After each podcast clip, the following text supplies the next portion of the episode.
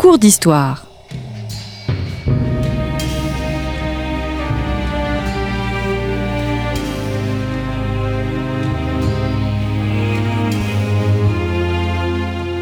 On retrouve Christophe Dickès.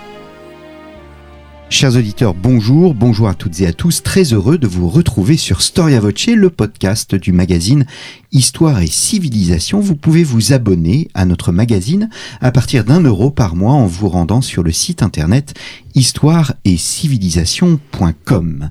Amable Salon du Corail, bonjour. Bonjour. Merci d'avoir répondu à notre invitation. Vous êtes historien, ancien élève de l'École nationale des chartes, docteur en histoire. Vous êtes actuellement conservateur général du patrimoine aux archives nationales et vous venez de publier un magistral, La guerre de Cent Ans, des années des années après Jean Favier, donc la guerre de Cent Ans, Apprendre à vaincre, un ouvrage paru chez Passé composé. Et nous entamons donc ce jour une série de trois cours d'histoire, trois cours autour de la guerre de Cent Ans avec trois problématiques différentes.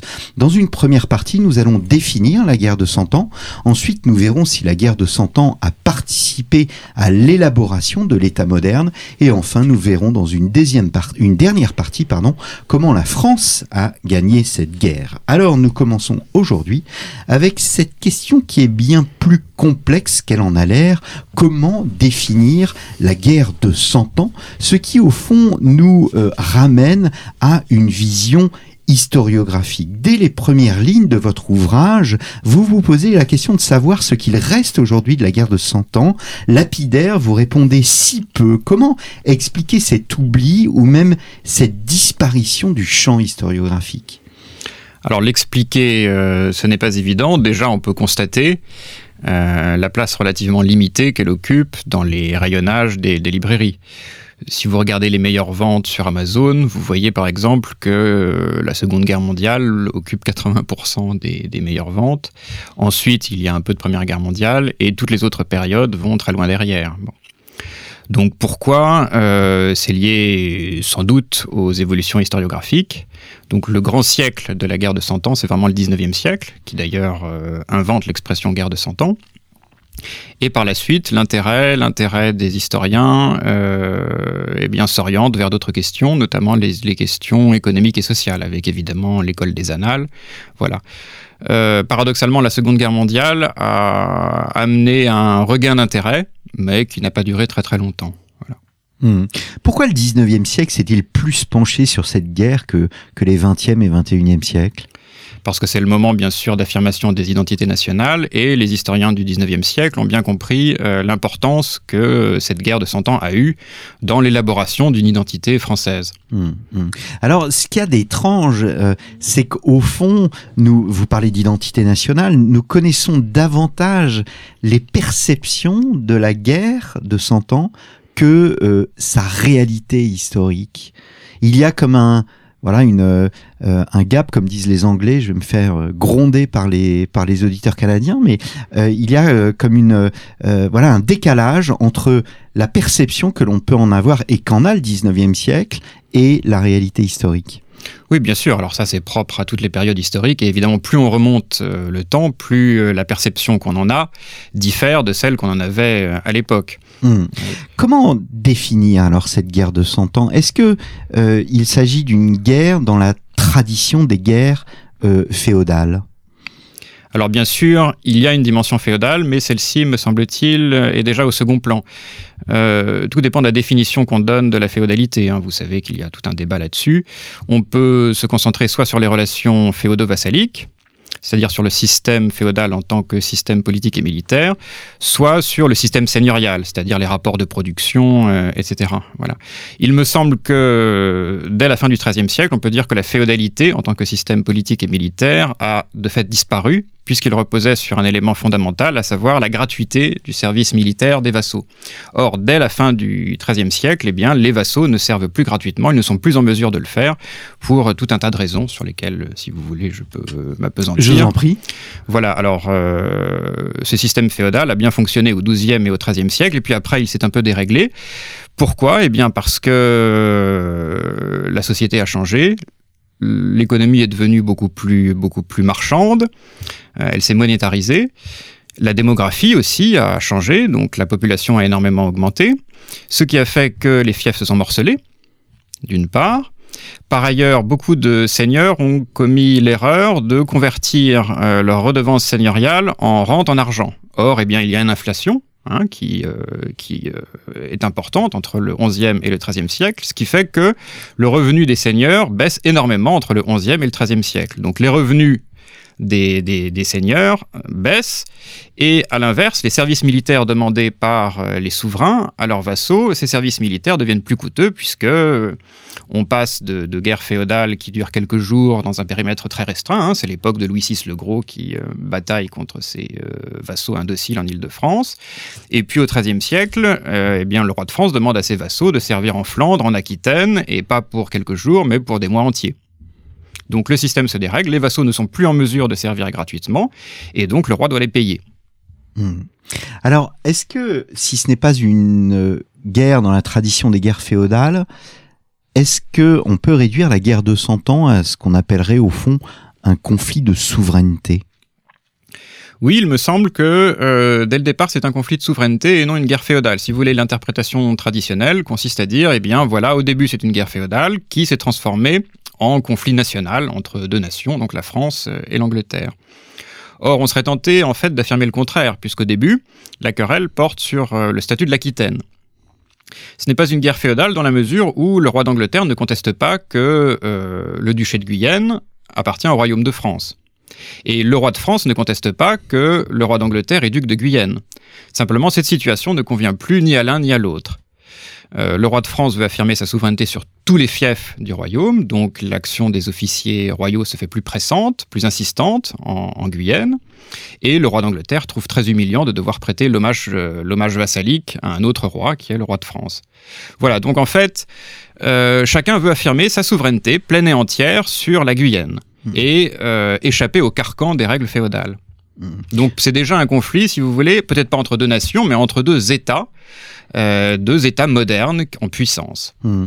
S'il s'agit d'un conflit entre deux États, quand est-ce que on peut considérer qu'apparaît ce sentiment national Est-ce qu'il apparaît précisément pendant la guerre de Cent Ans? On sait que Jeanne d'Arc va, mm. voilà, dans la postérité, euh, représenter cette figure nationale. Mm. Est-ce qu'on peut la dater de cette époque ou est-ce qu'il faut aller plus loin encore dans l'histoire et considérer, par exemple, que euh, Bouvines, Philippe Auguste, eh bien, constituent la source de cet esprit, de ce sentiment national?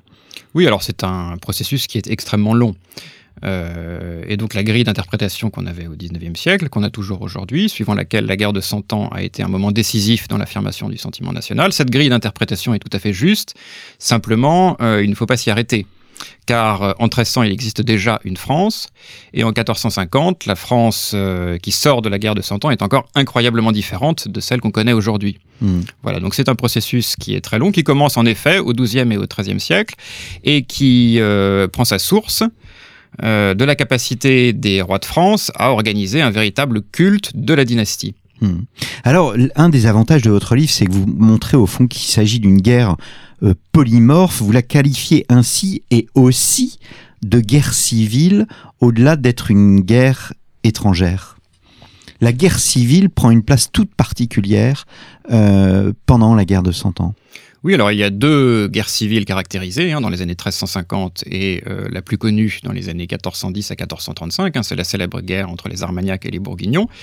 Euh, le, fait, le fait même qu'il y ait des guerres civiles est un marqueur euh, d'une intégration croissante du royaume de France en tant que communauté politique unique. Avant, il n'y avait pas de guerre civile. Euh, puisqu'il y avait des guerres féodales qui n'intéressaient que la classe féodale, mais le reste de la, de la société n'y prenait pas tellement part. Alors qu'à partir du XIVe siècle, eh bien, il commence à y avoir un débat, un débat public qui concerne les élites du royaume, mais aussi bien en Flandre qu'en Île-de-France ou qu'en Languedoc, les gens commencent à avoir une opinion sur le gouvernement royal, positive ou négative. Voilà. Et donc il y a des projets politiques différents qui s'affrontent. Hmm. ça, c'est tout à fait nouveau. Oui, c'est tout à fait nouveau et ça relève, là encore une fois, au-delà de l'État et d'une guerre des, des, États, il s'agit aussi, au fond, de la, euh, voilà, de, du développement de ce concept de nation.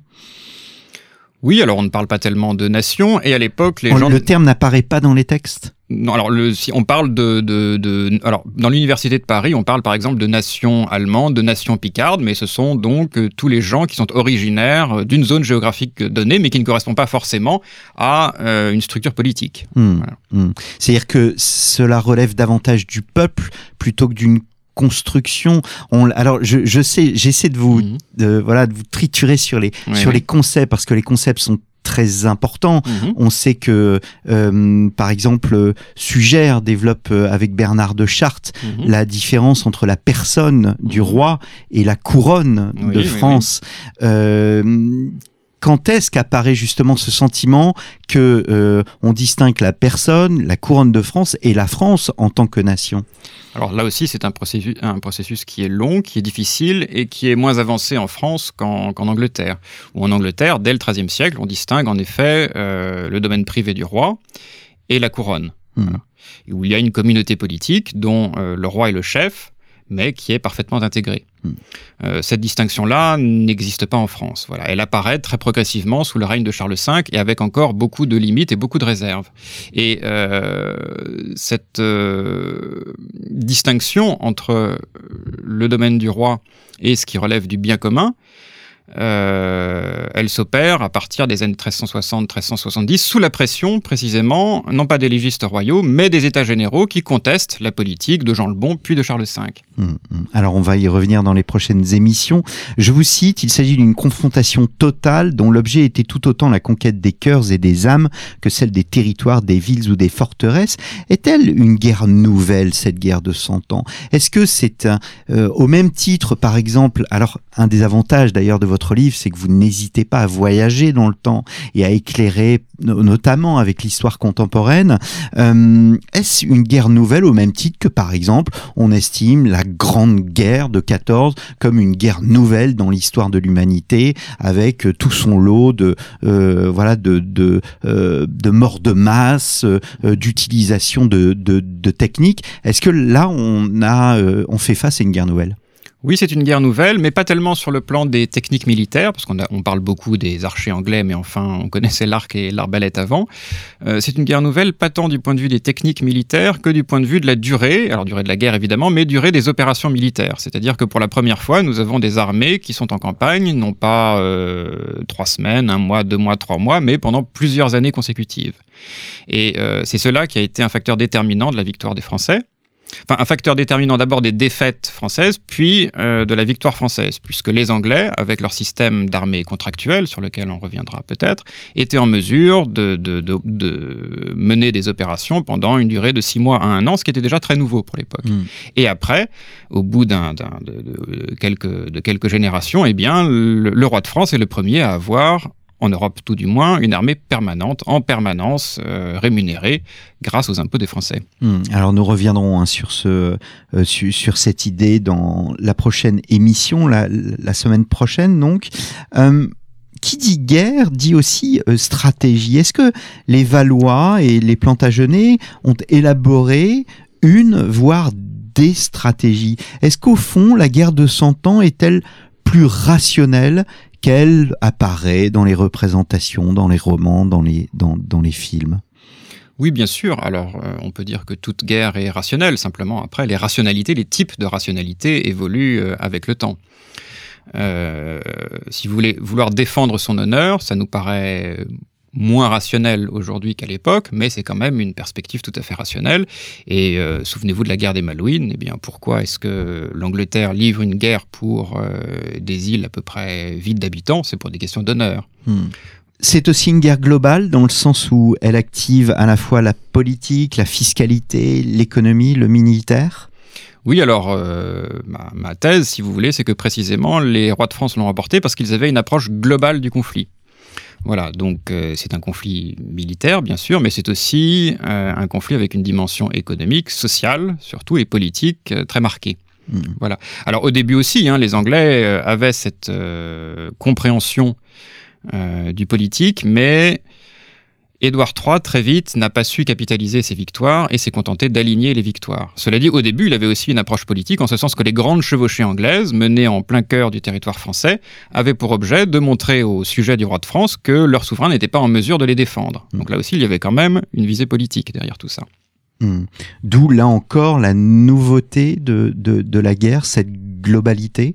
Oui, oui, cette approche absolument globale. On pourrait presque parler euh, de guerre hybride. Hein, voilà. Hmm. Et je trouve d'ailleurs que quand on regarde la guerre en Ukraine, etc., aujourd'hui, je trouve que cette guerre de 100 ans a beaucoup plus à nous dire sur euh, les conflits que les guerres du 19e siècle entre nations fondées sur la conscription, l'industrialisation, etc. Ouais. Je trouve que cette guerre de 100 ans évoque beaucoup plus de conflits très contemporains que les grandes guerres napoléoniennes ou du 19e siècle. Donc ce n'est pas euh, ce n'est pas une guerre d'un autre temps. Le Moyen Âge là aussi a, a, euh, est là pour nous apprendre. Oui, oui, tout à fait. oui. Hum, hum. Alors, on fait le, le, la guerre, vous parliez d'honneur, mais il faut aussi se représenter les choses. On fait la guerre sous le regard de Dieu. Euh, la société médiévale est indissociable des desseins de Dieu. Oui, bien sûr. Alors là, il faut peut-être expliquer euh, l'objet de la monarchie, finalement, dans les conceptions du temps. Euh, D'après saint Augustin, Dieu a institué les rois après le péché pour établir un minimum de justice entre les hommes, afin que les hommes puissent contempler Dieu, puissent cultiver Dieu en toute quiétude. Donc les rois sont là pour préparer, euh, pour permettre à leur sujet d'atteindre le salut. Donc c'est une vision tout à fait religieuse. Alors après, au XIIIe siècle, euh, on redécouvre Aristote. Aristote qui a une conception forcément plus, plus, plus laïque du politique.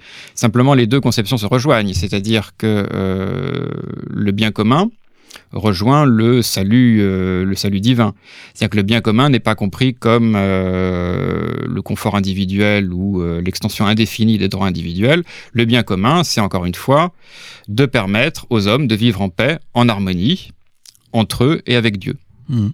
Et donc l'un et l'autre camp avaient cette conscience de des, des desseins divins, si l'on peut dire, et euh, ils agissaient au nom d'un droit qu'ils estimaient supérieur, la transcendance, le divin?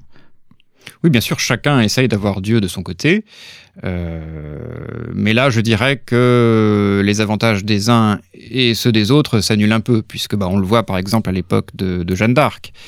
Euh, Jeanne d'Arc arrive, mais face à eux, les Anglais pouvaient affirmer assez légitimement que Dieu était de leur côté, puisque euh, il avait permis leurs grandes victoires, leurs écrasantes victoires sur euh, les Français, notamment à Zincourt. Hum, hum.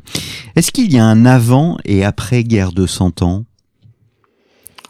Oui, ah bah oui, ça c'est évident. Oui, oui, c'est évident. Alors sur le plan de l'identité nationale, on en a parlé, mais là on peut dire que finalement c'est la suite d'un processus déjà enclenché. En revanche, là où la guerre de Cent Ans a été un tournant incroyable, propre à la France, c'est dans l'affirmation d'une identité politique propre, puisque la monarchie française devient véritablement absolue, ou en tout cas absolutiste, à la différence des autres monarchies d'Europe. Hum, hum. Alors justement, peut-on dire que la guerre de Cent Ans a joué le rôle de matrice de l'État moderne? C'est ce que nous allons voir, amable Sablon du Corail, la semaine prochaine. Merci beaucoup. Ben, merci à vous. Merci d'être venu à notre micro. Donc la guerre de Cent Ans, apprendre à vaincre, un livre paru chez Passé Composé.